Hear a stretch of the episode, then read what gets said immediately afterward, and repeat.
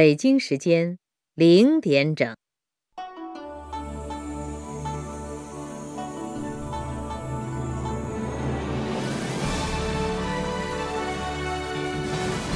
中央人民广播电台中国之声。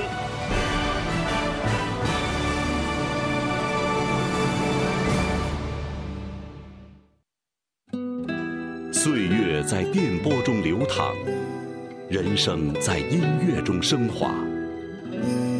每天午夜时分，千里共良宵，与您共赴心灵之约。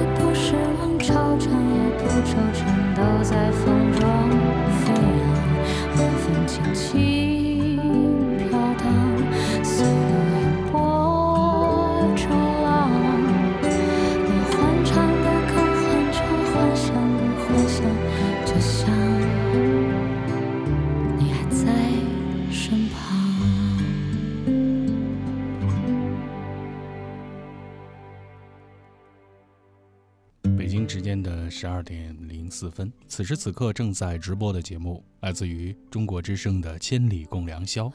每周日、每周一在凌晨的零点到两点，我们相会在这里，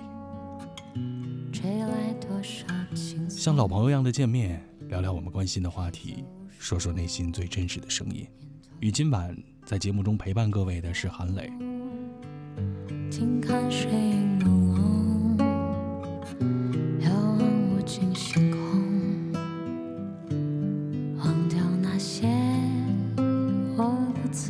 在今天直播中的《千里共良宵》，特别和朋友们开启的话题：生活中的启示。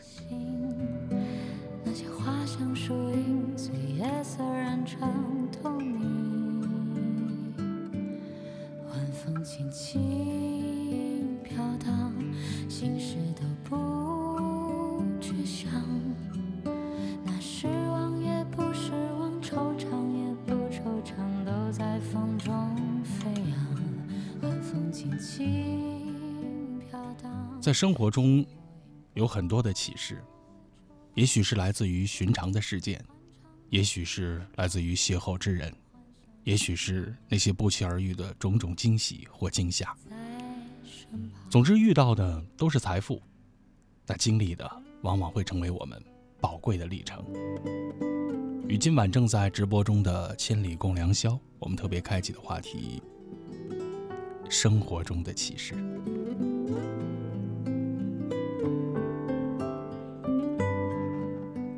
近段时间刷短视频，然后无意中看到了几位美妆网红。要说作为我这样一个大男人，无意中点开这样的视频，也是有些好奇的。于是我还真是很惊喜的看了看，也可以说是学习了一番。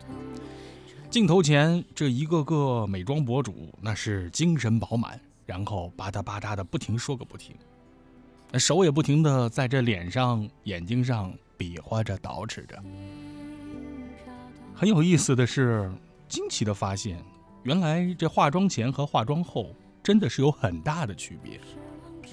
也许在化妆之前看上去是寻常的人，也是普通的面孔，但是化完妆之后，那一个个那真是美若天仙，真是成了美女。而且这风格多样，可以温柔可人，也可以甜美伊人，也可以是御姐凌人。那真的是欣赏之余，我内心也有一些感悟。原来这人真的是三分的长相，七分的打扮。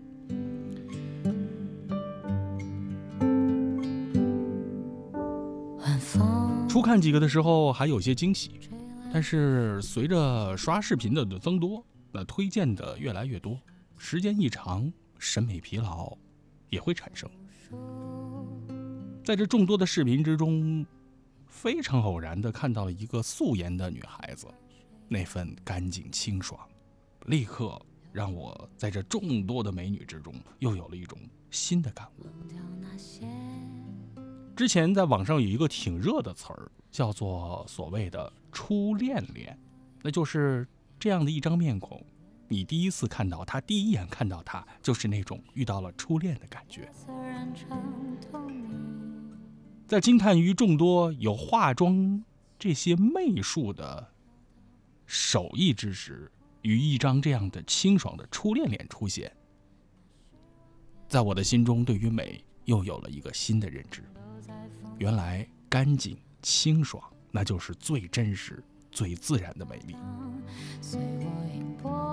有人说了，如此，那素颜是不是你最喜欢的呢？或者说素面朝天才是你认为那最好看的呢？对于这样的问题，在我的心中也没有一个标准的答案。但是诗人王尔德说过：“只有肤浅的人，才不以貌取人；只有肤浅的人，才不以貌取人。”所以，所谓以貌取人，啊，并不是说标榜自己那是一个外貌协会如何如何。当然，一个人的。容貌，一个人对于自己的收拾、呈现的形象设计，也可以说是一个人的名片。以貌取人，也并不一定就是肤浅。一个人如何对待自己，从内到外，其实那都是一以贯之的。生活中，我们其实不难发现，有一个特别干净、很有气质的人，他总是散发着一种很自然的吸引力。或者我们就叫他魅力。和这样的人的相处呢，你会觉得是那样的舒服，那样的温和。当然了，在他干净得体的外貌之下，其实还有着他对于生活的一份高标准和严要求。也许这样的一个小小的细节，是那生活中给我的一个启示吧。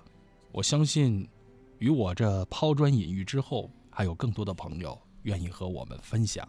您在生活中的那些感悟和启示，也欢迎朋友们继续通过我们的互动平台参与到今天的节目互动之中。您可以在新浪微博搜索“中国之声”与节目的互动贴下互动留言，也欢迎大家在新浪微博上关注广播员韩磊，这是我的个人微博。节目内外我们可以随时交流。稍后一段广告之后，我们继续回来，接着畅聊。今天的话题哟，师傅，您换进口车了？哈哈，不是，我这新货架是大运高端新 N 九系列牵引车，各系统升级优化，动力更强更省油，关键是啊更稳更安全。大运重卡，重卡典范。云听好书节，上云听一起打开明星的私房书单。我是云听好书节新推官杜淳。每年的四月二十三日是世界读书日，我为你推荐茅盾文学奖获奖作品《长恨歌》，希望能与你一起享受阅读的乐趣。云听好书节，好书更好听。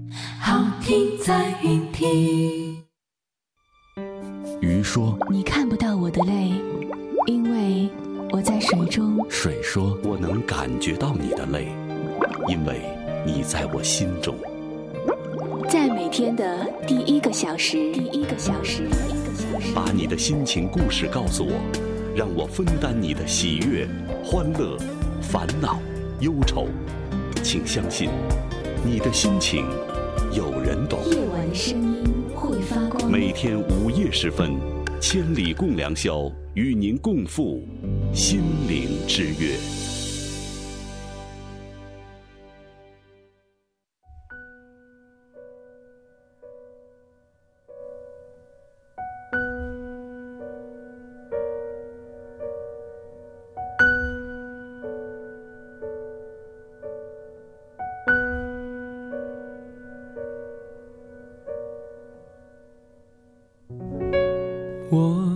是天空的一片云，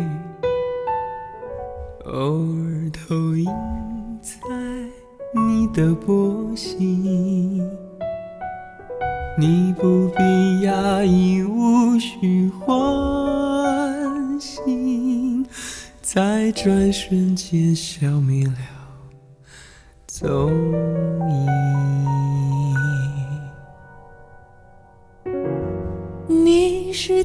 空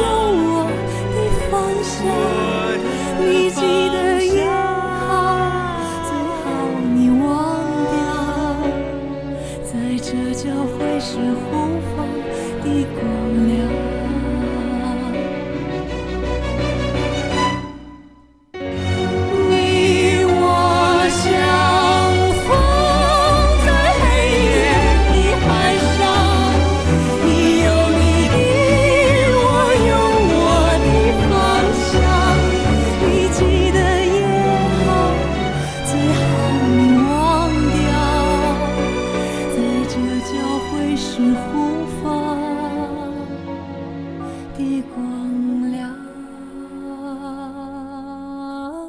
我是天空的一片云，偶尔投影在你的波心。你不必讶异，无需欢喜，在转瞬间消灭了。走。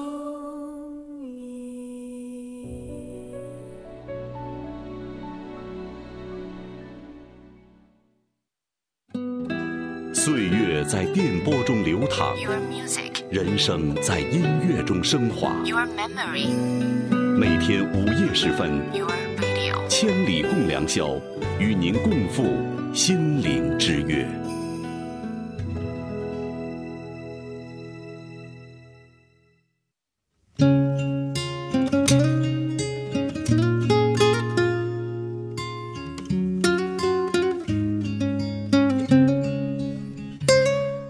朋友共赴心灵之约的《千里共良宵》继续直播中。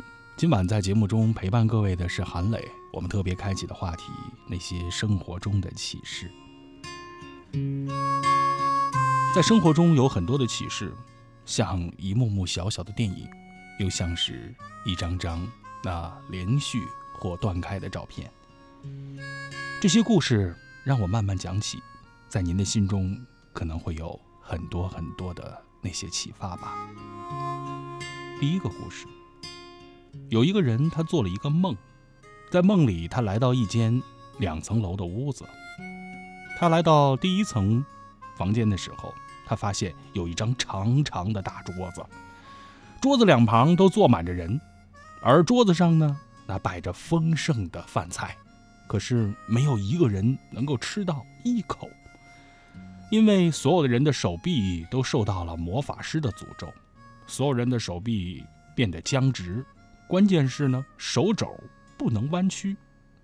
那桌子上的美食夹不到口中，一个热只能看着。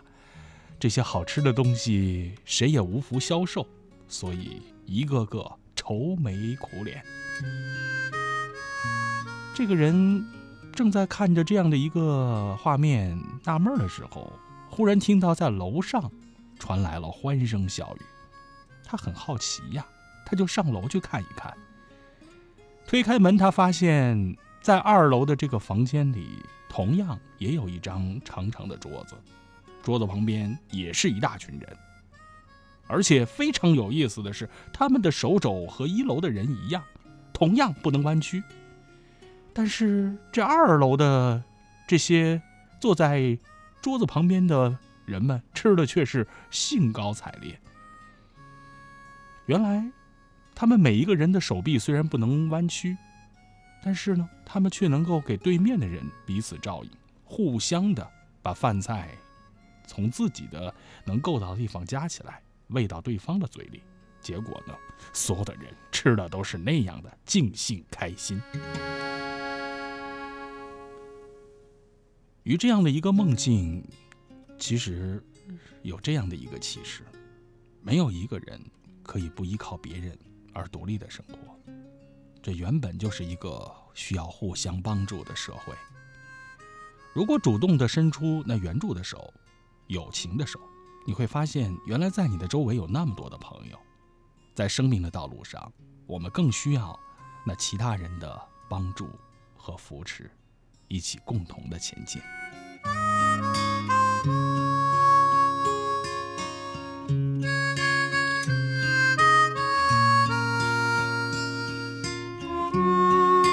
第二个小故事发生在一个热闹的火车站前，有一个人经过这个热闹的车站，看到了一个非常不幸、双腿残疾的人，在那儿摆着一个卖铅笔的小摊儿。他漫不经心地丢下了一百块钱，当做是他的一个施舍。但是他走了不多久，这个人又回来了。他抱歉地对这个摆摊的人说：“不好意思，你是一个生意人，我竟然把你当做一个乞丐了。”过了一段时间，他再次经过了火车站，在一个店铺的跟前儿，结果呢，店铺的老板在门里边微笑着把他喊住了。先生，请您留步，我一直期待着你的出现。”他仔细一看，原来是他之前帮助过的那个双腿残障的人。那个人对他说：“你是第一个把我当做生意人看待的。你看，我现在已经是一个真正的生意人了。”这个小故事可能会给我们这样的启示：你怎么看待一个人，那个人很可能会因为你的看法而有所改变。你看待他是宝贵的，他就是宝贵的。这是一份尊重和爱心，而这样的尊重和爱心常常会有意想不到的效果。所以，当我们用心的、走心的看待周边的世界的时候，也更应该用心的、走心的去尊重每一个人，包括尊重自己。第三个故事发生在学校。在教室里，一位老师走进了教室，在白板上点了一个黑色的点儿。做完这个动作之后，他问班上的同学：“同学们，这是什么？”大家异口同声地说：“一个黑点儿。”听到这样的一个答案，老师非常惊讶：“难道只有一个黑点儿吗？”有这么大的一个白板，同学们没有看到吗？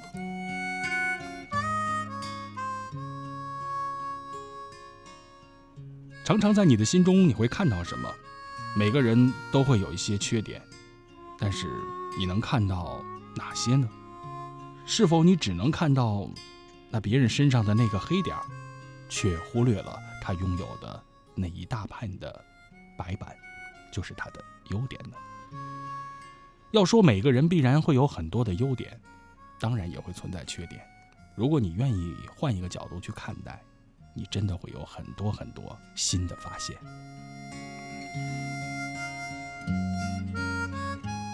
第四个故事发生在一家庭院里，两名妇人在聊天其中一个人说：“你儿子还好吧？”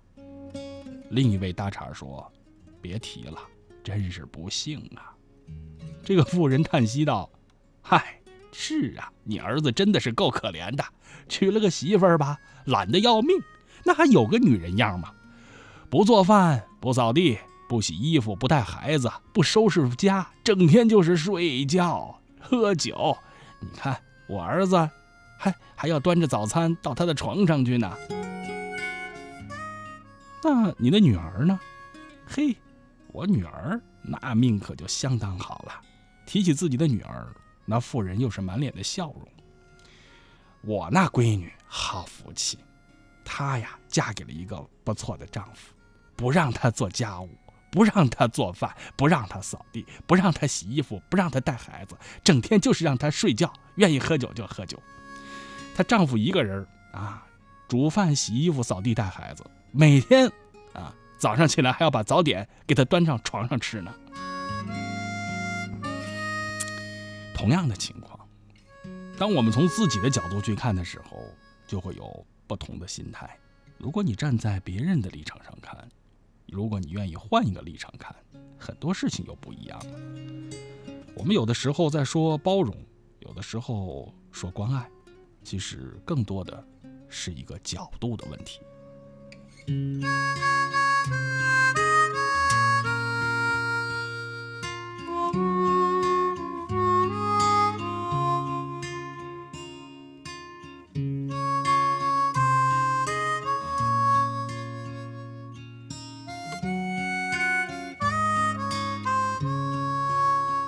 五个故事发生在国外一个偏僻的小镇上。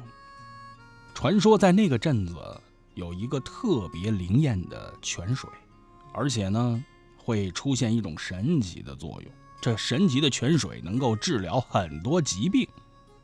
有一天，从外地来了一个拄着拐杖、只有一条腿的退伍军人，他非常艰难的。靠着拐杖，一步一步走过那镇上的马路。在这镇上的人们带着同情的口吻说：“哎你看，那可怜的家伙，难道他要去那神奇的泉水那儿？那希望奇迹发生，再有一条腿吗？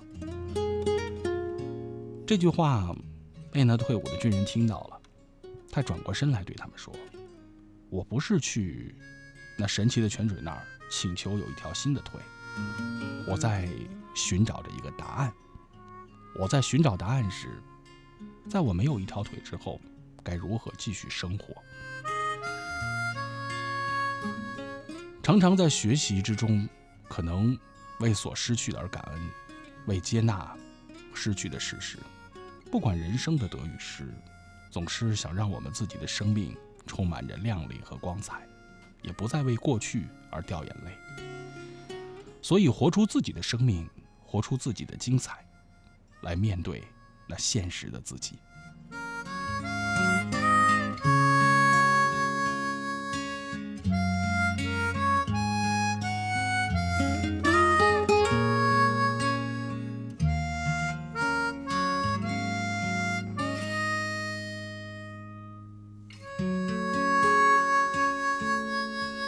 在讲述一个发生在十七世纪丹麦、瑞典发生的一场战争。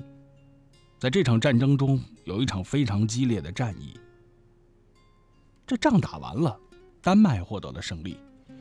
一个丹麦的士兵坐下来，他取出壶中的水，准备喝上一口解解渴。忽然之间，他听到了一个哀求的声音。原来，在不远处躺着一个受了重伤的瑞典士兵。两只眼睛紧紧地看着他的水壶。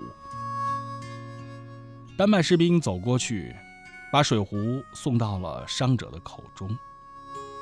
然后他说了句话：“你比我更需要这水。”但是没有想到的是，那个瑞典士兵突然伸出长矛刺向他，刚好，那长矛刺偏了一些，瞄准他的心脏，结果最后刺到的是他的手臂。丹麦士兵吓坏了。他说：“你怎么能这样对我呢？我原来是要把整整一壶水给你喝的，现在只能让你喝半壶了。”这件事情后来被国王知道了，他特别召见了这一名丹麦的士兵，问他为什么不把那个忘恩负义的家伙杀掉。这个丹麦士兵轻松地回答说：“我不想杀那受伤的人。”故事真的很小，我们看到了人性的一面，在别人忘恩负义之后，依然有那宽恕的心。这是第二次的宽恕，这也是一种更为伟大的精神。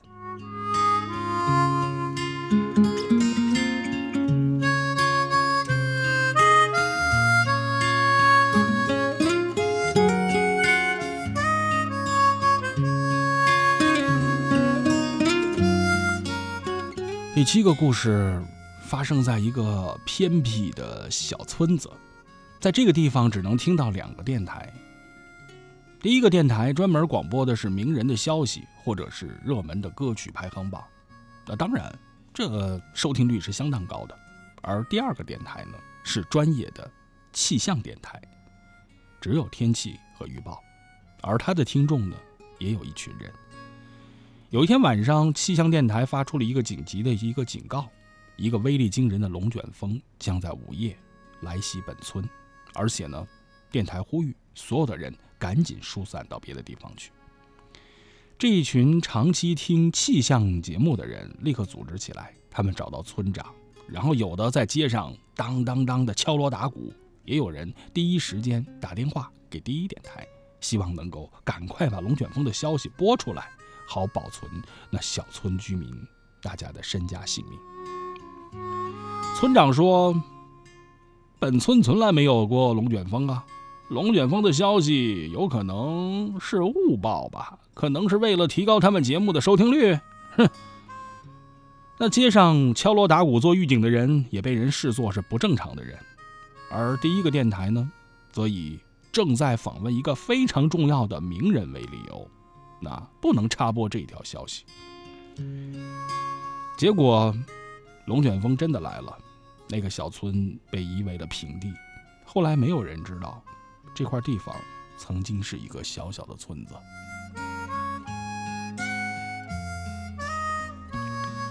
与明天和意外哪个会先来也许在我们的心中真的没有答案。每一天都可能是那宝贵的一天我们要用敏锐的心来度过这一天要用心来看待这个世界用心来看待自己。不要把所有的事情都视为理所当然，因为所有的事情都会改变。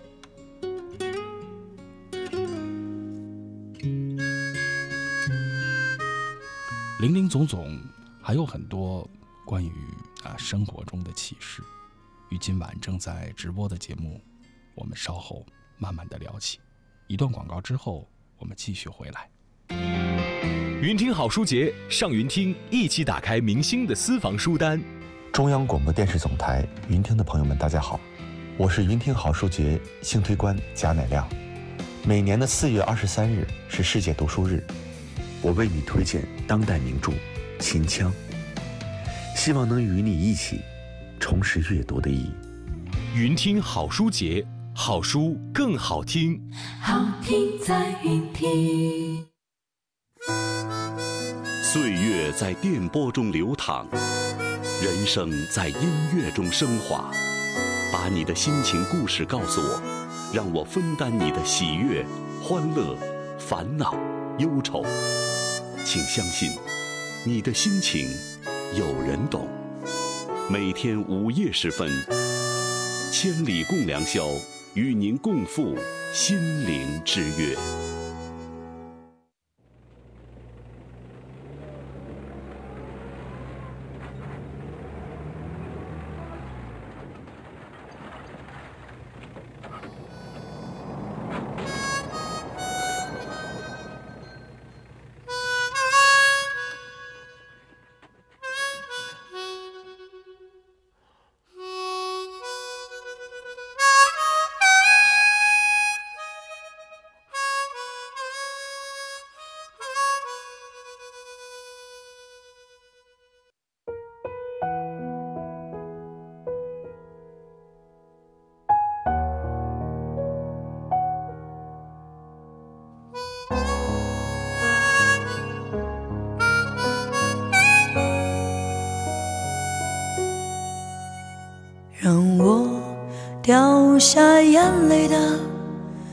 去。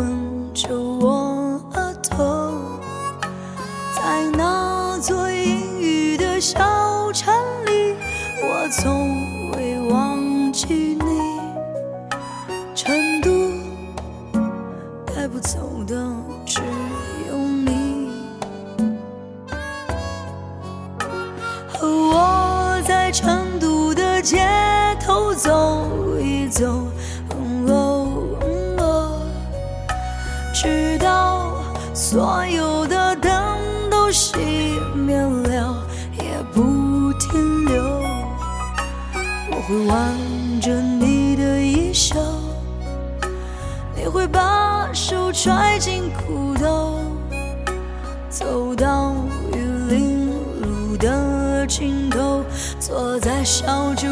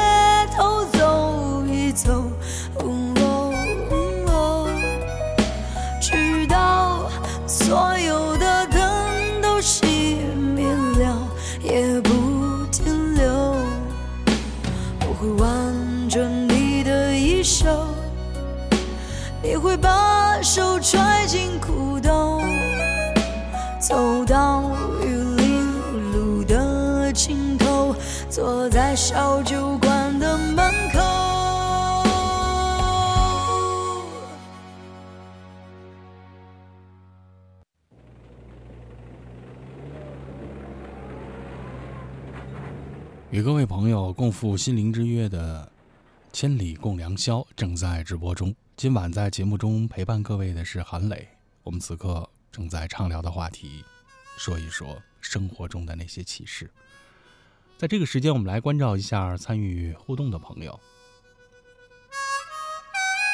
霞光说呢，生活就像是一部书，不同的人会留下不同的记忆，有着不同的启示。在生命里，不管有多少遗憾，多少心酸，全部都是曾经的。放下就会轻松，不管轻松，不管辉煌、精彩、波折、失败，努力了就应该无怨无悔。很多时候，我们都在为得到的而欣喜，为失去的而悲伤。细细数一数，人生几十载，生命就是一场路过吧。平常的心来看待得失，美好的心度过每一天。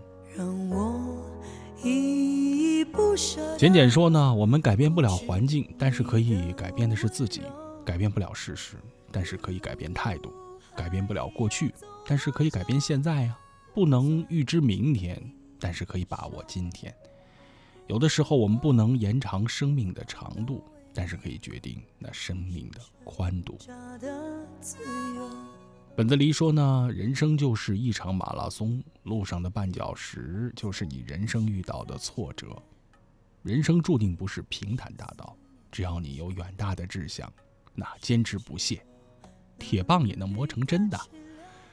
无论是什么样的坎坷，只要你下定决心，都能够克服过去，让自己在成功的道路上不断的强大吧。我从未忘记你，成都带不走的只有你。和我在成都的街，在我们的心中，其实都是有这样的一个非常简单的想法，渴望着有优越的生活，舒适快乐。真的就像很多朋友所言，生活不是康庄大道，很多时候它是充满着迷雾和坎坷的崎岖的小路。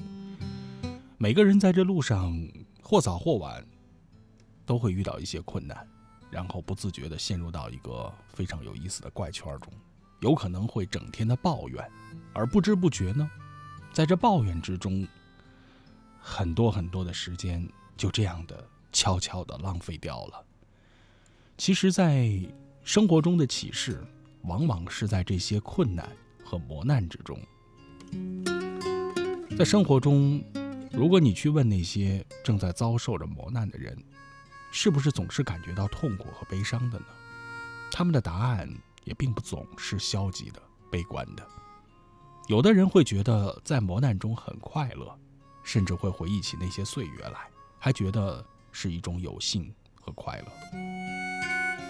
也许你会问：难道真的有的人偏偏喜爱这些苦涩的东西吗？这样，这样的一种情况究竟是为什么呢？也许有一个小故事可以化解你心头的那些困惑。有一个富可敌国的有钱人和一个风餐露宿的小乞丐，这两个物质财富相差很悬殊的人，他们在讨论着幸福和快乐。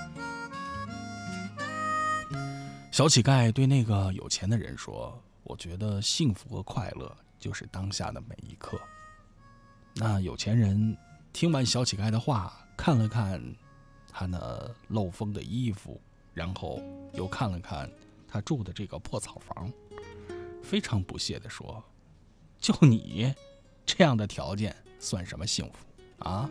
我有豪宅上百间，服侍我的人那是上千人，那才是幸福呢！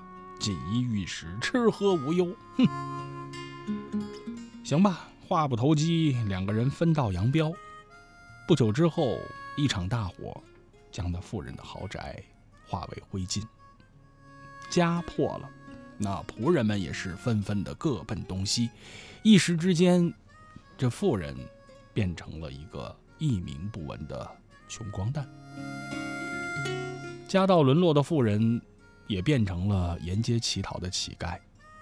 一个炎炎的夏日。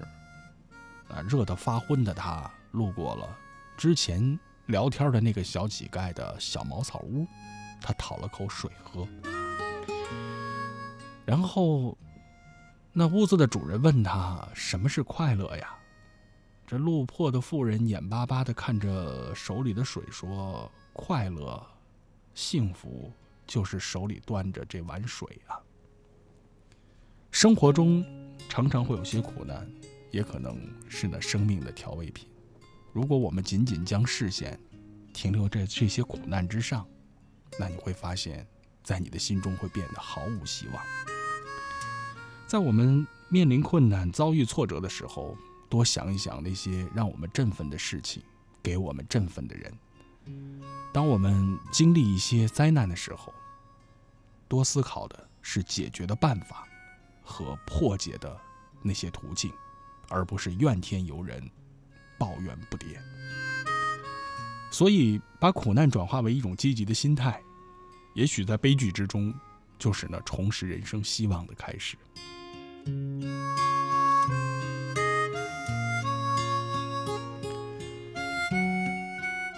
不管你承认不承认，好像真的在这冥冥之中存在着一把尺子，不会因为你多慷慨、多优秀就偏爱你一分。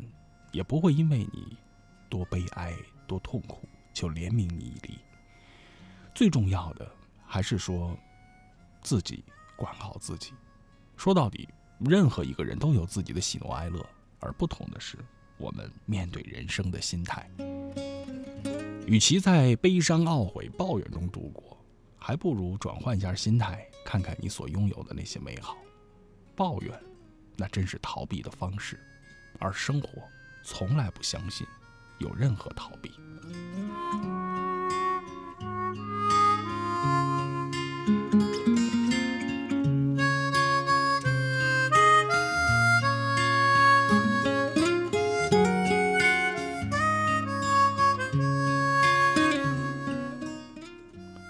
苏东坡有一个很有意思的朋友，叫王定国。他有一个歌女，这个歌女的名字叫做柔奴。哎呀，要说柔奴这个歌女，人长得很漂亮，关键是呢，情商还特别高，擅长跟别人打交道。苏东坡去王定国家拜访的时候，见到了这个叫柔奴的歌女。苏东坡问这个姑娘：“岭南的生活条件应该很差吧？”但是没有想到的是，这个叫柔奴的姑娘，给苏东坡一个这样的答案：“此心安处，便是吾乡。”苏轼听完之后有些迷惑，然后就写了一首词。这首词的后半段是：“万里归来年愈少，微笑，笑时犹带岭梅香。试问岭南好不好？却道此心安处是吾乡。”在东坡的眼里，岭南是个苦地方啊，那偏僻荒凉的地方。当然，那是在东坡那个年月，但是柔奴呢，却能在这个地方，就像生活在富裕的京城一样，那真是此心安处便是吾乡。而且从岭南回来之后，那柔奴好像变得比以前更加的精神了，笑容里边都带着是岭南梅花的芳香，看起来，正如他自己所言，心真的是安呐，找到了心灵归处的地方。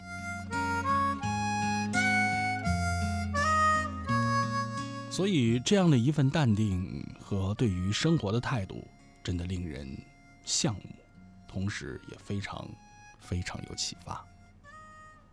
此心安是吾乡，在任何地方都能够找到那心灵的归属地。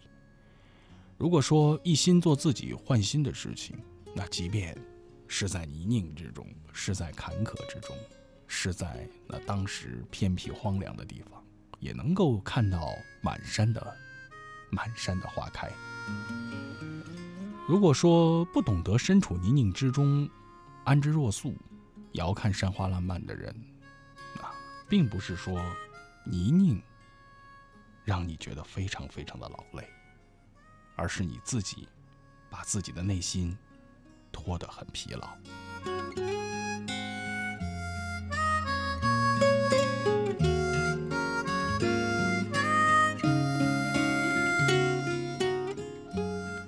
所以，在这磨难之中，第一个最要明确的事情，那就是抱怨，一点用都没有。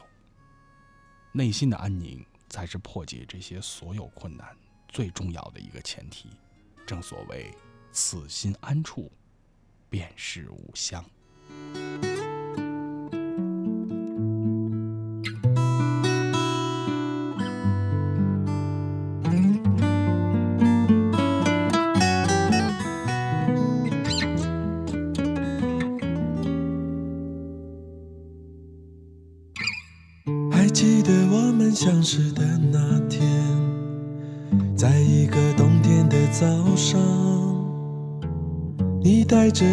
小小的背包，说装满了梦想。那时你脸上都是纯净的模样，还有稚嫩的一丝彷徨。你说这个城市让你很迷茫，你的眼神充满慌张。于是你开始用力，望春天到来的方向，期待着那里会有双翅膀，带着你飞翔。那时你脸上都是青春的模样。还有放肆的一种张扬。你说这个城市让你很疯狂，你的眼神充满希望。我说生活应该是怎样？命运带着我流浪，总是希望它能够悄悄指引我。明天的方向，你说生活应该是这样，充满激情和力量。那把崭新的吉他，每天在你的怀里，动人的歌唱。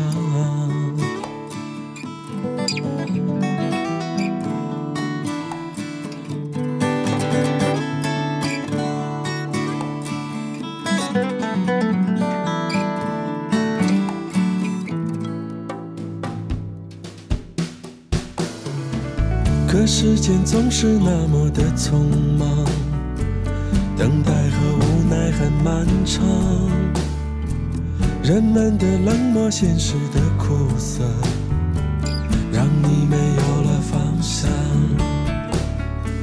那时你脸上都是风霜的模样，装满疲惫的一张脸庞。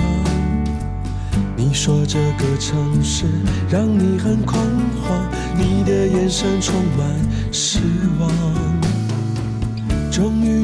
是学会了沉默，习惯在人群中穿梭。岁月里总是有人在歌唱，偶尔还会感伤。没人知道你如今是什么模样，麻木或许也是种奢望。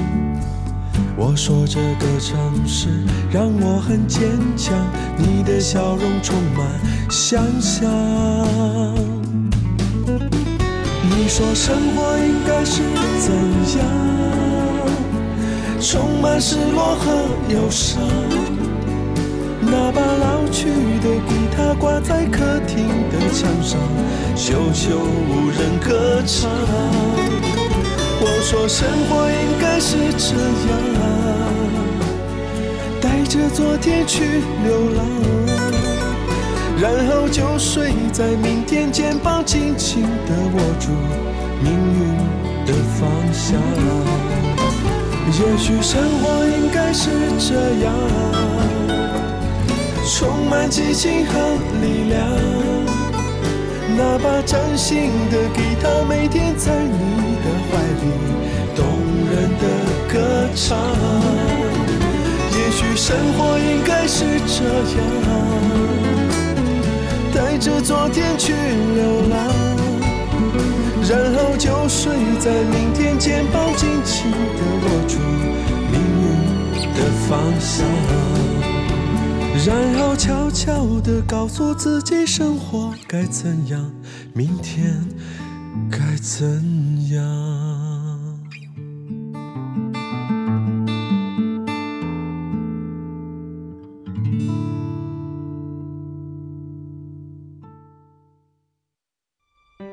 鱼说：“你看不到我的泪，因为我在水中。”水说：“我能感觉到你的泪，因为你在我心中。”在每天的第一个小时，第一个小时，第一个小时，把你的心情故事告诉我，让我分担你的喜悦、欢乐、烦恼、忧愁。请相信，你的心情有人懂。夜晚的声音。每天午夜时分，千里共良宵，与您共赴心灵之约。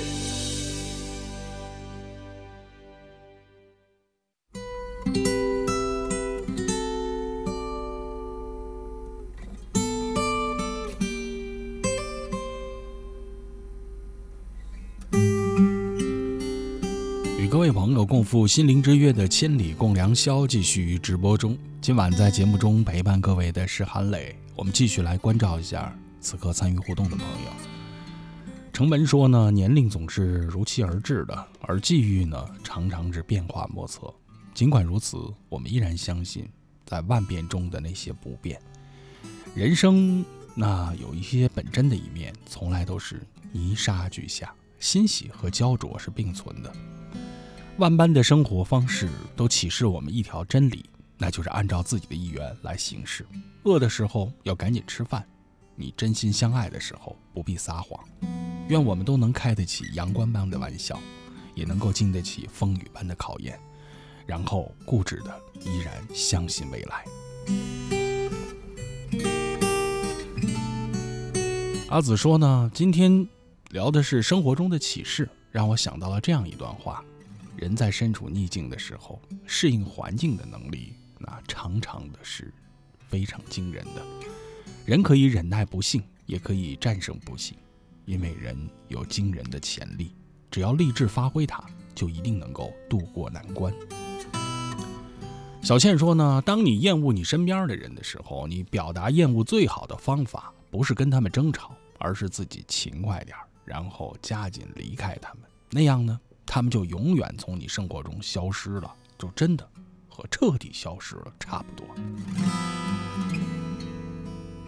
如是说，生活是一面新的镜子，我一直发现自然美才是真的美。好比说，我不染头发，不化浓妆，穿舒服的衣服，朴素的服饰，然后留一头利落的短发，生活就是在认清自己。小爽说：“困难的事情应该学会的是克服，逃避呢，那真的是个恶性循环。解决它，克服它，才是往更好的方面在行走。”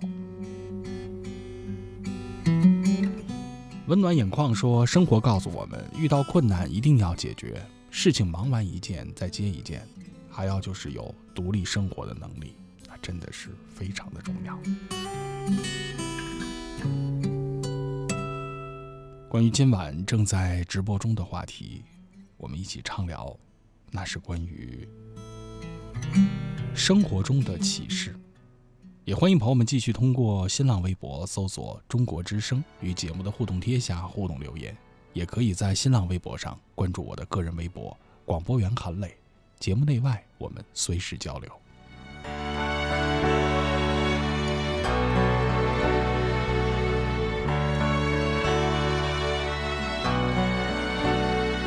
这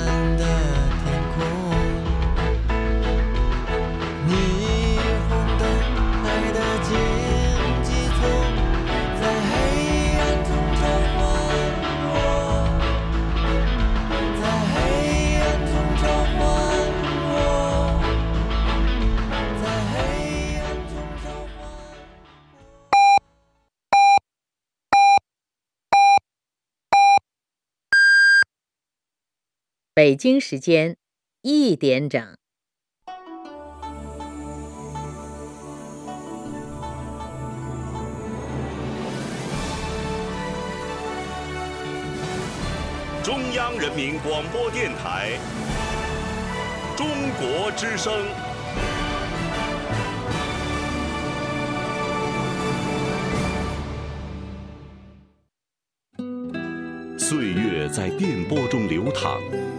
人生在音乐中升华。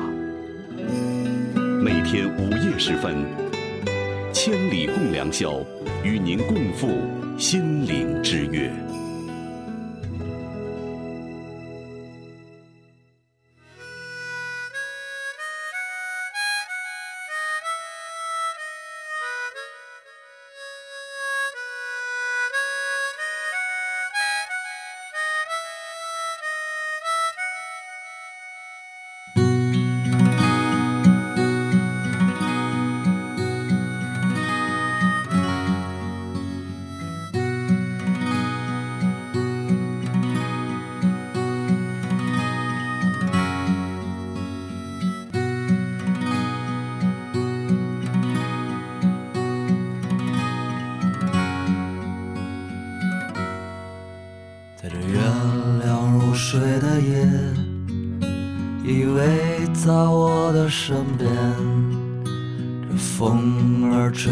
缠绵，可明天就要离别。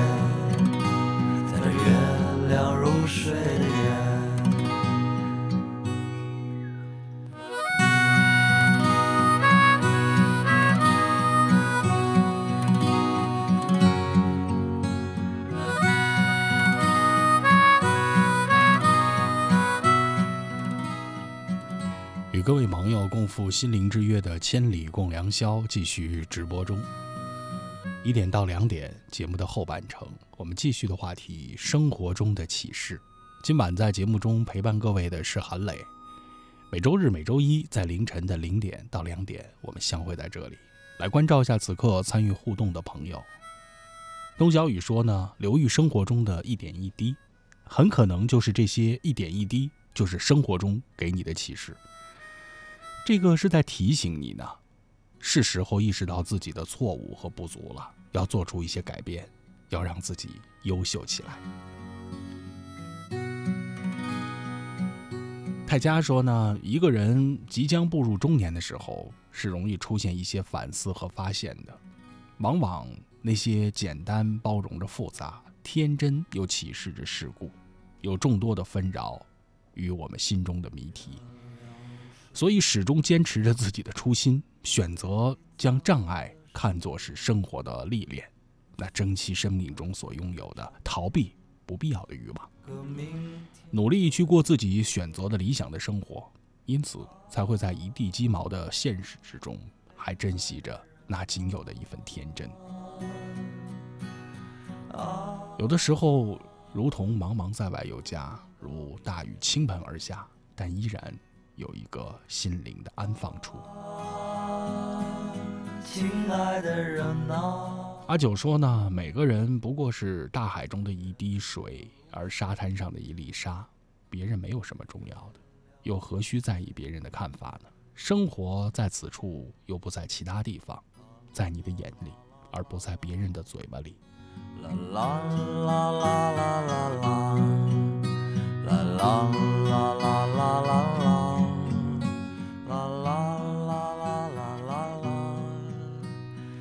明我说，人生中其实是有赢家的，从来不能靠那些所谓的什么拯救你的人，啊，也不是说成为一个能够拯救什么的人，在无数现实的生活之中，有很多很多的事情。都有一个非常明确的启示：人往往是需要自己来救自己的。在这月亮如水的夜，在这月亮如水的夜，原谅我最爱的爱人，雪莲说，在磊哥的节目里，我也要推荐一本书，这本书的名字叫做《相约星期二》。好像这本书和今天的话题有特别特别多的贴合。这本书是米奇·阿尔伯纳的作品，名字叫做《相约星期二》。一个老人，一个年轻人，一堂人生的课程。不用道别。我们总是羡慕别人的年轻，又容易感叹生命的衰老。在《相约星期二》这本书里。一个垂暮的老人，他智慧的哲言给了我们很多重要的人生的启发。不必羡慕别人的生活，因为你也有过这样的生活；不必羡慕别人的人生，因为你也会拥有这样的人生。你应该发现自己生活中一切美好和真实的东西。回首过去，会让你产生一种竞争的意识，而年龄这样事情是无法竞争的。好比说。当我还是个孩子的时候，那你应该就是个孩子，而且你要乐于的做好这个孩子。当你成为一个聪明的老人的时候，无论是个老头还是个老太太，那你应该非常乐于做这样的一个充满着生活阅历的智慧的老年人。我乐意接受那自然和自己赋予我的一切力量。我属于任何一个年龄，直到现在的我。你能够理解吗？我不会羡慕你的人生阶段，因为我也会有我自己的人生阶段。相约星期二，相信如果你愿意读一读，一定会有很多很多那些生活中的人生中的启示。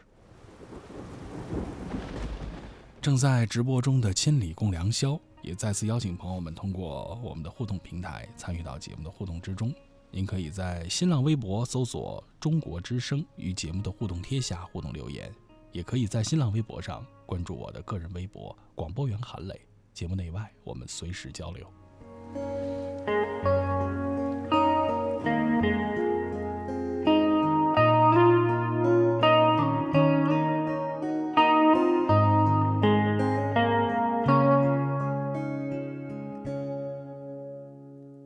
实没有什么人、什么事容易，谁的身后不曾一路荆棘？时光匆匆，到了我这样的年纪，幸福不仅在。眼里更在心底。其实没有人没暗自流下泪滴，有的伤根本不可能治愈。时光匆。匆，到了我这样在珍惜中，终于学会了舍弃。多少人成功在即，多少人前功尽弃。人间悲喜，不过是太过痴迷。不用说身不由己，不要说在所不惜。兜兜转转中，我们不期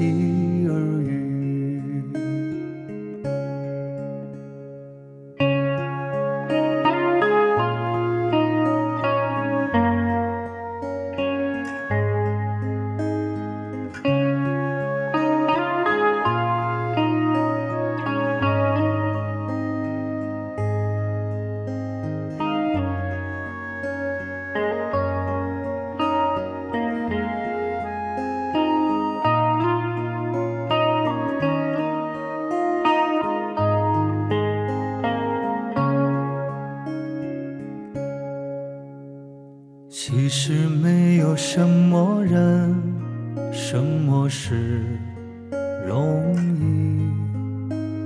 谁的身后不曾一路荆棘？时光匆匆，到了我这样的年纪，幸福不仅在。眼里更在心底。其实没有人没暗自流下泪滴，有的伤根本不可能治愈。时光匆匆，到了我这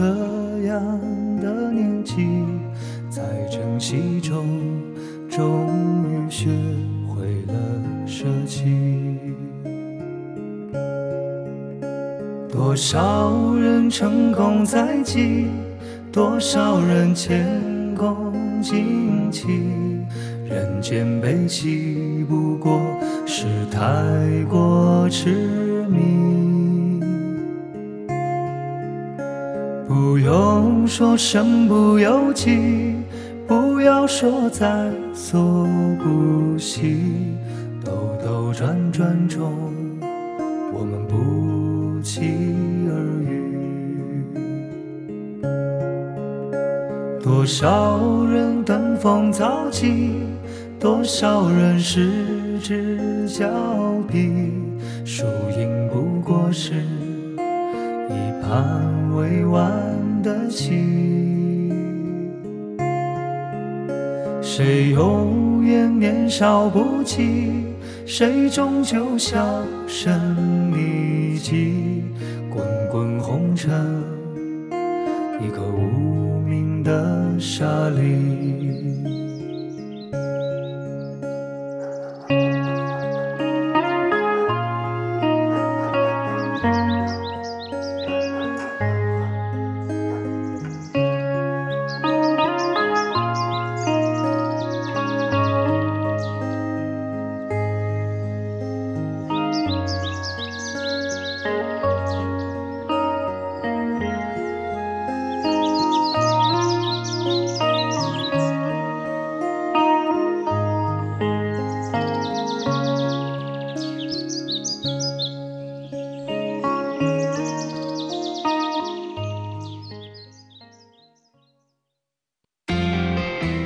好书节，上云听一起打开明星的私房书单。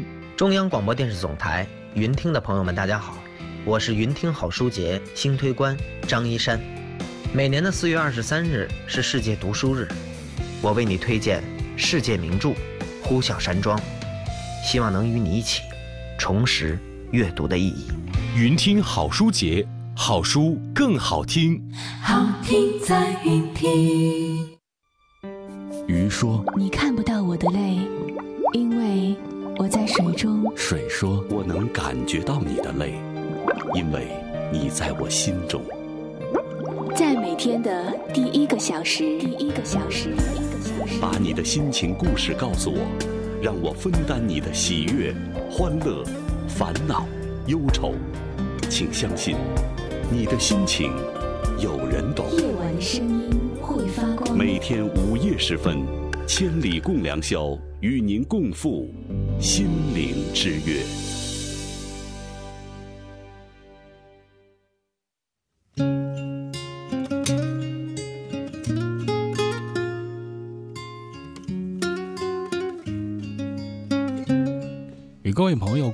心灵之约的《千里共良宵》继续直播中。今晚在节目中陪伴各位的是韩磊。我们特别开启的话题：生活中的启示。那系列情景喜剧《武林外传》故事发生的地点叫同福客栈。同福客栈里各色的人等有各色的故事，比如说表面上是风韵犹存的俏寡妇，而实际上呢，那是龙门镖局。那里面的标主的长女，表面上是抠抠缩缩的小跑堂，实际上是名震江湖的道圣；表面上是手无缚鸡之力的账房先生，而实际上呢是朝廷御赐的关中大侠。那表面上看是一个调皮可爱的花季少女，实际上是一统江湖的武林盟主。哎，说了这么多，好像有什么地方不太对。对呀，漏了一个人呐。李秀莲，李家沟第九代的单传，人送绰号李大嘴。说起这李大嘴，在同福客栈里，那好像是最没有存在感的一个。他没有同福同福客栈这站长佟湘玉的财大气粗，而且还挺吝啬，关键还抠门。他也没有像白展堂那样的高超武功。但是他身体很强壮呀，他也没有像吕秀才那样的机智过人，甚至还有一点儿蠢蠢的、笨笨的，也没有像小郭那样的侠义心肠。但是不能否认，他心地善良。在《武林外传》里第十九回有一个很有意思的章目：李大嘴苦练降龙掌，郭芙蓉难逃生死劫。一向没有什么存在感的李大嘴，突然之间变得很神秘啊！一个厨子不老老实实待在厨房里边做菜，时常出入的，而且还经常锁上厨房的门。众人很好奇，推开门一看，发现李大嘴原来在厨房里藏东西了，藏的是那些练功用的石锁这样的练家子用的东西。于是李大嘴练武功的事情就被大家发现了。也被公之于众了。李大嘴其实是想练武功的，这都不是一天两天的事儿了。曾经他也是栖霞镇上的唯一的捕头，但是因为这武功太差呀，以及为人太差，断送了前程，而且还落了落了一个那样的绰号，叫做什么“关中四大恶捕之首”。后来他来到同福客栈，收敛心性，开始做一名厨师。李大嘴的身边有一群这样的有背景的朋友，让他的存在感无限的接近于零。关键的问题还在于什么呢？更雪上加霜的是，李大嘴还遇到了自己生命中的克星郭芙蓉，啊，是吧？你看这小郭，年龄比自己小，就是因为会点武功。那郭芙蓉所谓的“芙蓉惊涛掌”，让李大嘴吃了不少苦呀。所以在《武林外传》第十九回，那也可以说是整部戏里边李大嘴在这整整八十回的剧集中最为扬眉吐气的一次。一向飞扬跋扈的郭芙蓉都认输了，而且还示弱的叫了一声“大嘴哥”。周围这些人，他的同事、他的领导，对于他的态度也发生了一个巨大的转变。但是有意思的是，既然是喜剧，既然是有哲理性的故事，肯定不会如此线性的发展。那自以为练成神功的李大嘴，也一改了自己往日懦弱的性格，也不由得变得豪横了起来。他第一个敌人瞄准的是郭芙蓉，这个平时里没少欺负他的小辈儿的妹妹。但是他没想到，李大嘴第一次在众人面前展示自己实力的时候，那就是失败呀。那传说中是水曲柳台面的桌子，在他降龙十八掌的掌力之下是纹丝不动。在吕秀才的掺和下，李大嘴又把目标转向了燕小六。滑稽的是呢，李大嘴和燕小六的对决中，他那草包师傅一看要露出真相了，情况不对了，就要开溜了。要说这是一场怎样的闹剧呢？说到李大嘴这师傅，那是一个骗吃骗喝的江湖骗子，自称呢是降龙十八掌的第五代传人。那殊不知，李大嘴拍断的树是他事先锯断的。打碎的青石板是他先敲碎了以后又粘住的，还有几个招式，就连像吕秀才这样的书生那都听不下去了。故事的结尾好像又回到了生活的正常，骗子被抓了，李大嘴的武侠梦也醒了，他又回到了那个人人都能嘲笑、处处都要被压制的岁月之中。好像真的像生活中那平凡的大多数。比起《同福客栈》里的其他的人，李大嘴真的是太普通了，而且普通的有点惨啊。有人说李大嘴的母亲厉害啊，那是断指轩辕，那老太太挺厉害的。但是，断指轩辕在江湖上是有名气，而且很有名气。但是就连老太太自己也不清楚，这赌字儿是沾不得的。李大嘴因为跟老白赌博，挨了大嘴巴子。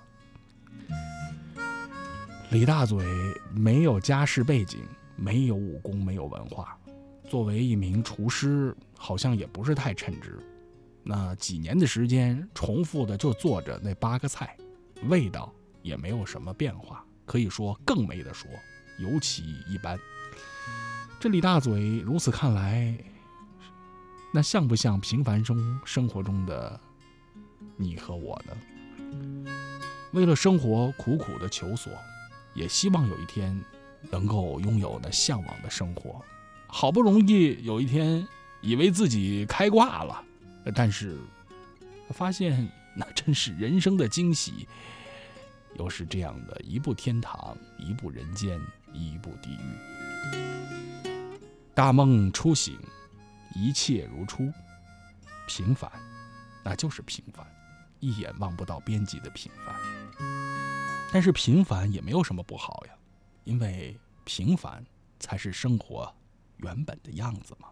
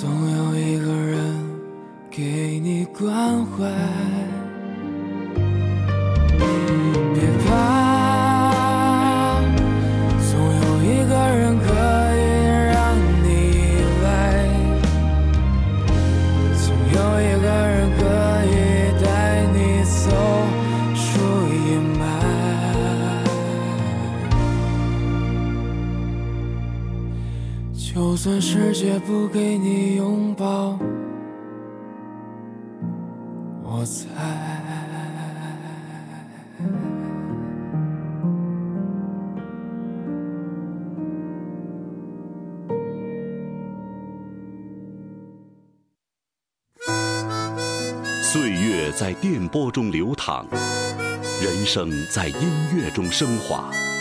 把你的心情故事告诉我，让我分担你的喜悦、欢乐、烦恼、忧愁。请相信，你的心情有人懂。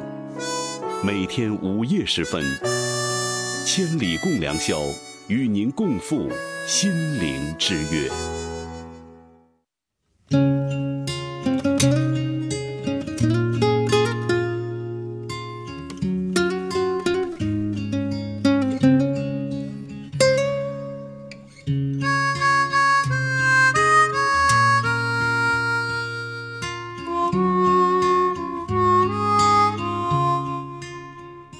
朋友共赴心灵之约的千里共良宵继续直播中。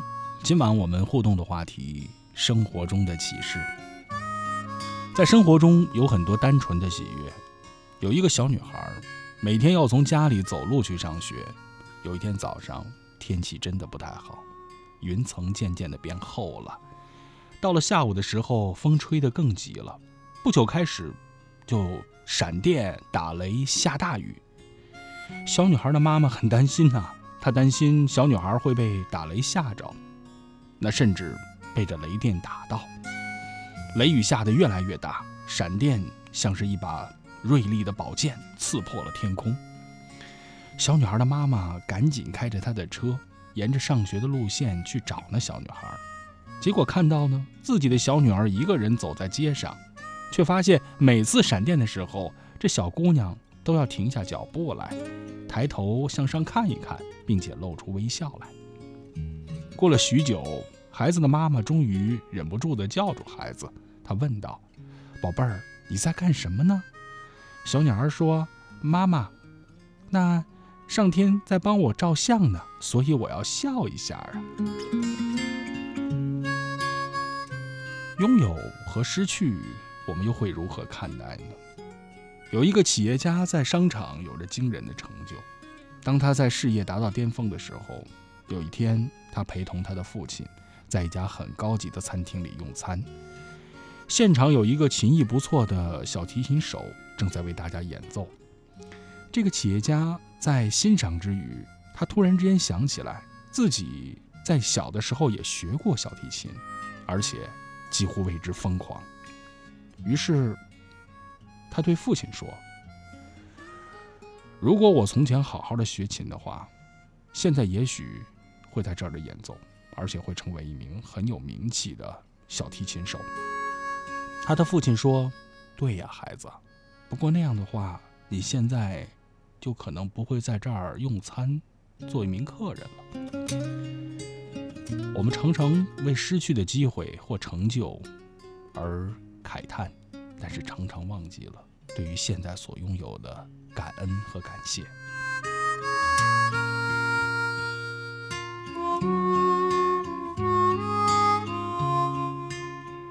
当我们知道自己有限的聪明，有一个聪明的小男孩，有一天他的妈妈领着他去杂货店里买东西，老板看到这个小孩真的好可爱呀，他就打开了一罐糖果，让小男孩自己抓一把糖果。但是这个小男孩没有做任何的动作。几次邀请之后，老板亲自的抓了把糖放到他的口袋里。回到家里，这小孩的妈妈很好奇，问他：“孩子。”你为什么没有自己去抓糖，要等老板给你抓呢？小男孩回答说：“因为我的手比较小呀，而老板的手比较大，让他抓一定比我拿得多呀。”要说这是一个聪明的孩子，他知道自己的能力有限，而更重要的是，他明白别人比自己强大的地方。凡事不能只靠自己的力量，你要学会适时的依靠别人，信赖他人。这是一种谦卑，也是一种洞察的能力，更是一种聪明。关于听的艺术，在国外有一个知名的主持人叫做克林莱特，他有一天访问一个小男孩，他问这个孩子说：“你长大以后想做什么职业呀？”小男孩非常认真地回答说：“我要当飞机的驾驶员。”莱特问他说：“如果有一天，你的飞机飞到了太平洋的上空，所有的发动机都熄火了，你该怎么办呢？”小男孩想了想说：“我先告诉坐在飞机上的人要系好安全带，然后我要挂上降落伞跳出去。”在现场的观众们听到这样的一个回答，笑的是东倒西歪。莱特继续注视着这个孩子，想看看。他是不是一个自作聪明的家伙？没想到，接着孩子的两行眼泪夺眶而出。这使得莱特发现，这个孩子的悲悯之情远远的是那些笔墨所不能形容的。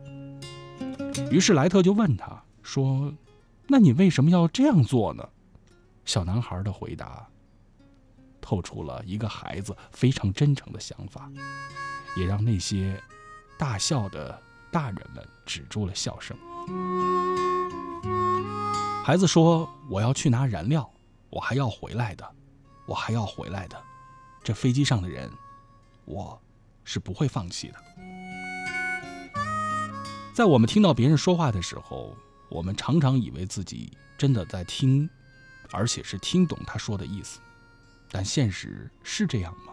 很可能要打一个大大的问号。你真的听懂了吗？如果不懂，那你一定要耐心的听别人把话说完。其实，关于听的艺术，往往是这样的简单。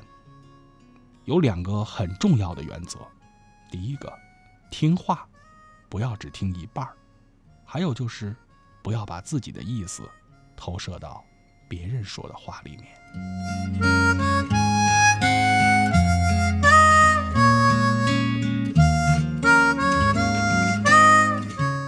那些关于生活中的启示，林林总总，也再次真诚的邀请朋友们通过我们的互动平台参与到话题的互动之中。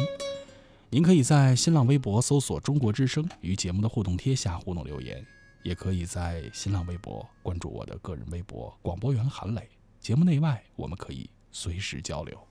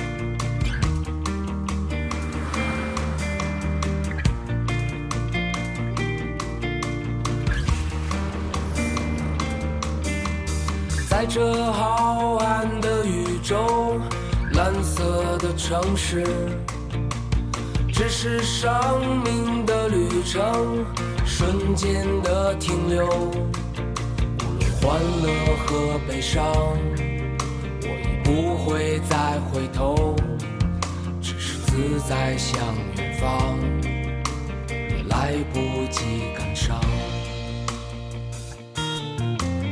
如此难舍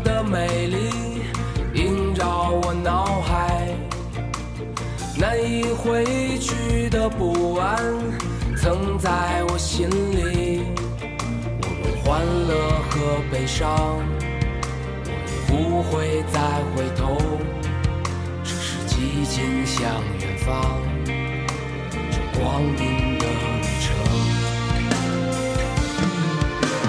此刻谁在群山云海之巅？自在的心常有天外之天。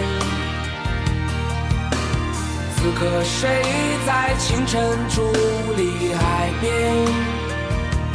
迎着朝阳缓缓升起，心中开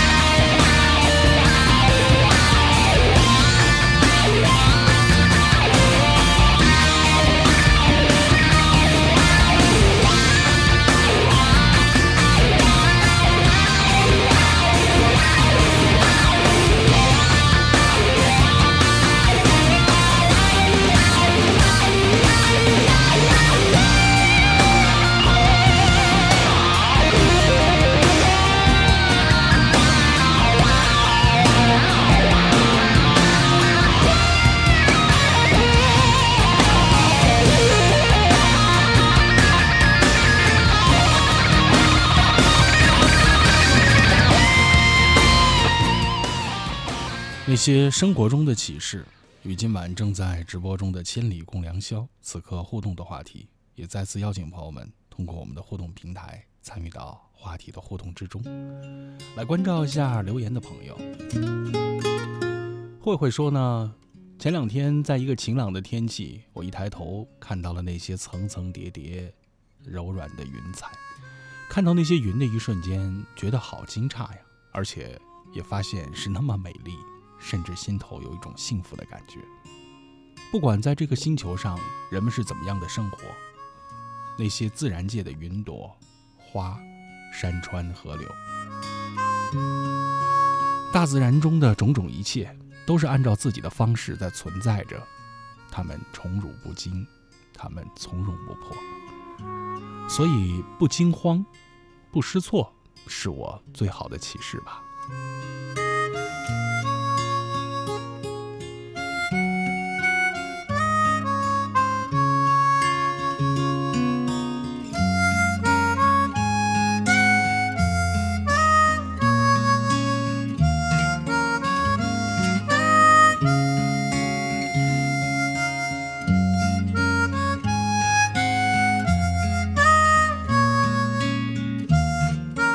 小朵说呢，在磊哥的节目里打个卡吧。最近生活中的一些事情给了我一个非常深刻的启示。好比说，现如今人们总说斜杠青年啊，斜杠人生如何如何，其实说的是副业。除了你的本职工作之外，其实那些副业已经不是说你爱做不做的问题了。很多时候，副业也成为生活中的一个非常重要的补充。多一个副业，有可能。会让你增加抵抗风险的那些能力，所以现在除了开源节流之外，还应该考虑的是，人生也是需要备胎的。静默说，一种自卑自负的状态，常常会让人忽略了生活中的一些启示，而失去了成长的空间。我们人生的道路上需要克服一个很大的问题。为此，我们要想很多的方法，让自己变得积极起来。解决这个问题的关键，寻找和发掘那些生活中的启示。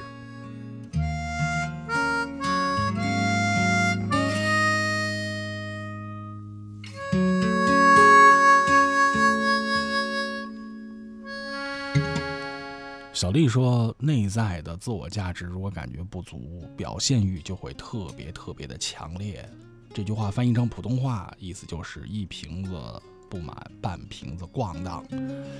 所以，这样的人常常会寻找机会来进行自我的一种证明，直到有足够的自我认知、自我认可，明白了内心的需求，就可以正大光明的满足了。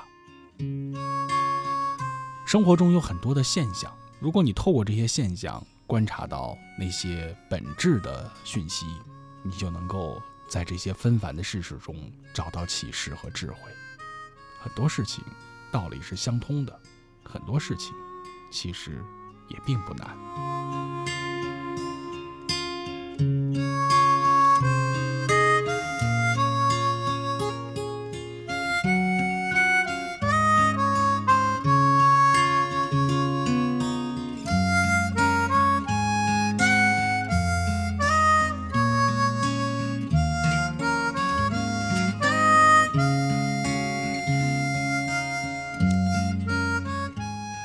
三幺四说：“尽管我们是大人了，甚至是为人父母了，而且有些人已经可能是爷爷奶奶的年纪了。平时人们不大喜欢读书和学习，然后做心得体会、写日记，记下自己种种生活中的问题。许多人的人生观往往是浮在表面上的，没有深刻的认识自己和社会环境之间的关系，也没有注意到社会发生着动态，然后。”有很多很多与自己与他人之间的互动，所以在一个人行进的途中，要及时的修正自己，及时的要调整自己。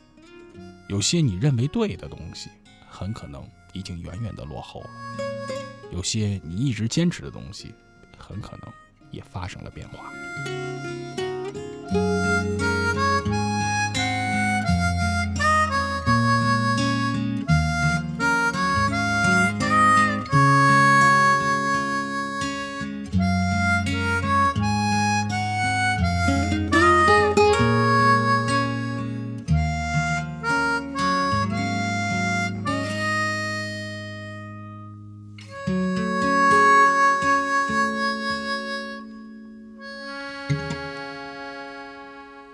些生活中的启示，在我们的心中还有哪些感悟呢？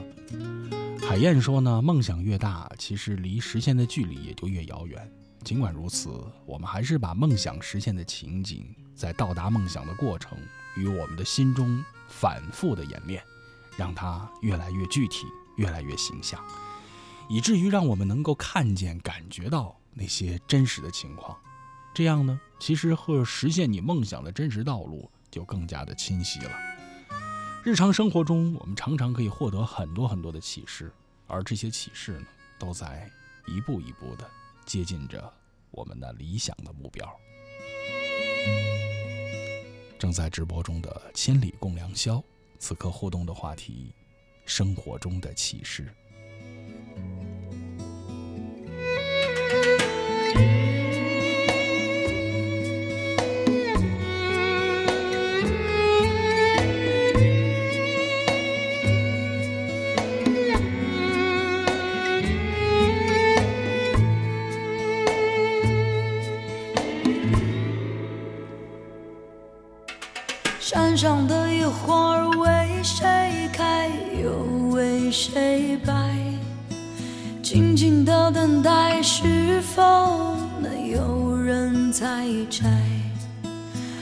就像那花儿一样，在等它到来。拍拍我的肩，我就会听你的安排。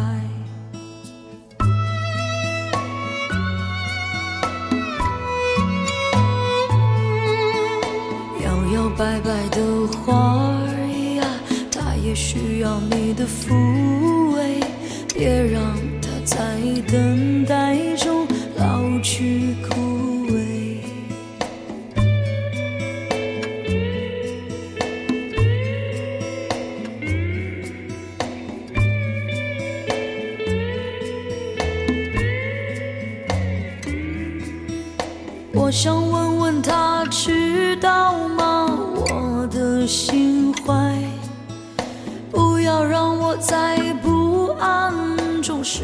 试探徘徊。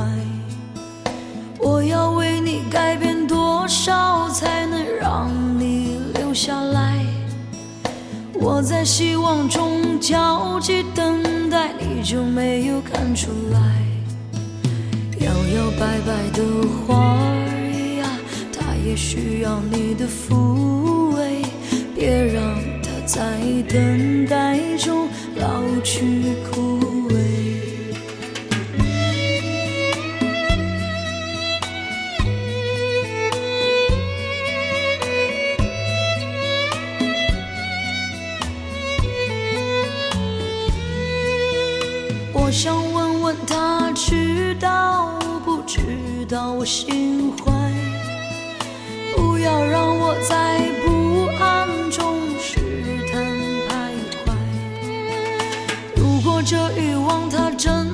存在，你就别再等待，因为那团火在我心中烧得我实在难耐，让我渴望的坚强的你啊，经常出现在夜里，我无法抗拒，我无法将你挥去，让我渴望的坚强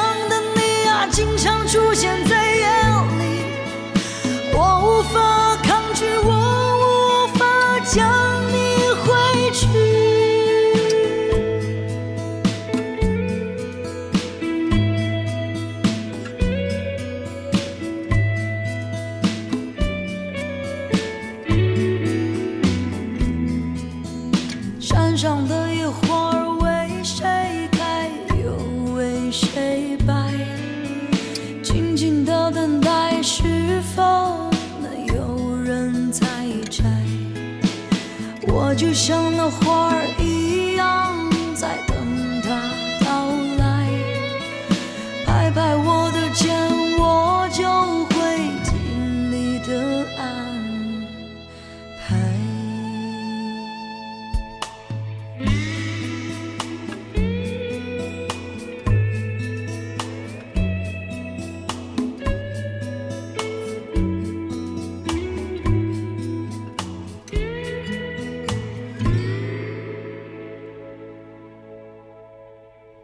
今晚正在直播中的《千里共良宵》，此刻陪伴各位的朋友是韩磊。我们今天特别开启的话题：生活中的那些启示。再来关照一下此刻互动的朋友。水文说呢，从生活中的修行，其实得到的是智慧的启示，从而增增长的是内心的力量。生命中历程中有很多的困惑和无常，其实需要无畏的勇气去面对生活那些无尽的折磨。阿水说，生活中的启示，前两天看了《西游记》，昨天在节目中磊哥也说到了《西游记》唐僧的那些事情，我靠的就是唐僧孙悟空猪八戒沙和尚给我的启示。在生活中有些事儿呢是需要脸皮厚一点的，如果脸皮够厚，要想不成功都挺难的。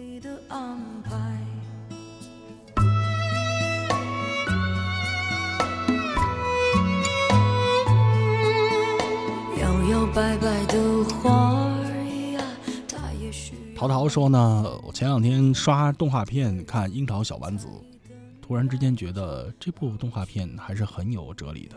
你比自己想象的强大，而且你比自己想象中的自己更强大。当你相信自己、突破自己的时候，你会发现你真的是一个很有天分的人。我想问问他知道吗？五九四说呢，很多事情做不成，往往是源于一个“怕”字，就是害怕的怕。好比说我以前非常怕水，觉得自己不可能学会游泳的。可是后来泡在游泳池里，我发现一天比一天进步，而且呢，真的自己比自己想象的要厉害得多。还有就是开车这件事情，我以前觉得我不可能自己开着车上街的，那街上那么复杂，那么多的人，那么多的车。后来我考了驾照，买了车，也壮着胆子开到路上，发现不是自己想象的那么恐怖。生活中有很多事情真的给我启示，虽然有些事情、有些道理明白的不算太早，但好在是也算开了窍吧。我想问问他知道不知道我心怀，不要让我在不安中试探徘徊。如果这欲望它真的存在，你就别再等待。因为那团火在我心中烧的我实在难耐，让我渴望。心底的时光说，生活中有些人、有些事儿给我的启示，就是要避免那表面上的厉害，要追求内在的实力。当别人对你的印象是争强好胜的时候，那其实是非常不好的。实际上，往往越是表面上争强好胜的人。内心里是非常的懦弱的，呃，真正的实力还是要藏在心里，叫做内在的那份实力。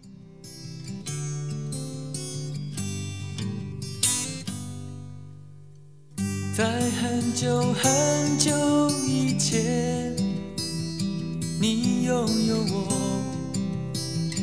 我拥有你。在很久很久以前，你离开我，去远空翱翔。外面的世界很精彩，外面的世界很无奈。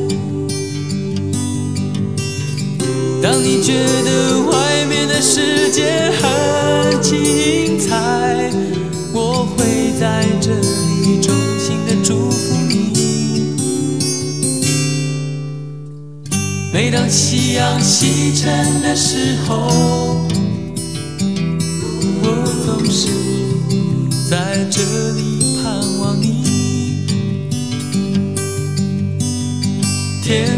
中虽然飘着雨我依然等待你的归期。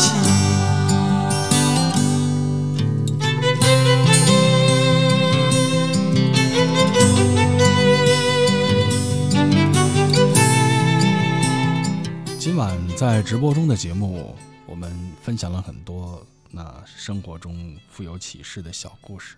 在节目的最后，我们依然要用一个小故事来做今天节目的结尾。在第二次世界大战的时候，有一个犹太家庭遭到迫害，这家里边有大儿子和小儿子两个人。大儿子和小儿子他们分别出去寻找帮助。大儿子呢去找曾经帮助过自己的人，小儿子呢去投奔呢自己曾经帮助过的人。结果呢，大儿子获救了，小儿子被人出卖了。这个小故事，或者说这样的一个历史上的一个细节，也说明着这样的一个启示：爱你的人是一直愿意为你付出的，而你爱的人却不一定愿意为你付出。现实之中，真正对你的忠诚的人，都是曾经给过你恩惠的、帮助过你的、爱你的人。所以在那些危难的时刻，应该去寻找什么样的人，应该去找什么样的人，找谁？这似乎有了答案了。那再一次感谢朋友们守候收听以及热情参与这期直播中的《千里共良宵》。我在北京的直播间向朋友们道一声好梦香甜。节目之外，也欢迎朋友们继续通过新浪微博可以关注我的个人微博“广播员韩磊”。同样在酷我音乐可以关注“韩磊说天下”，收听更多精彩内容。完了，各位朋友们，我们下期节目再见。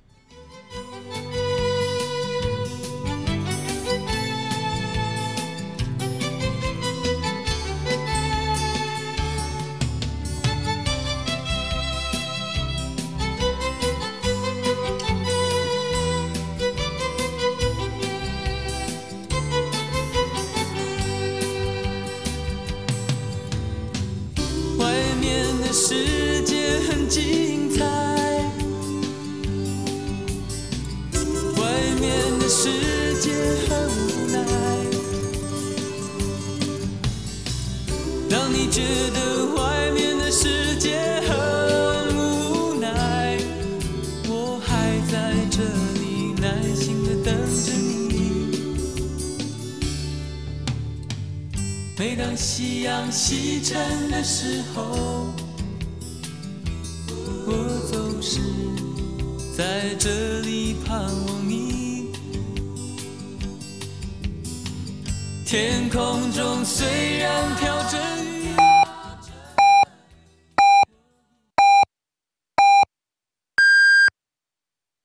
北京时间两点整。精彩故事，百态人生，历史传奇，时代写真。中国之声，记录中国。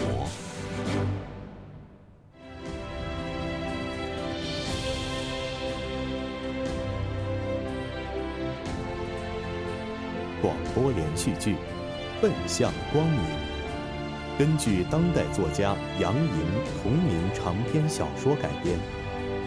出品人：汪红娟，监制：杨斌、马东、左志峰，编剧：四小侠、汪红娟、李雪、彭帅，艺术总监：杨斌，执行导演。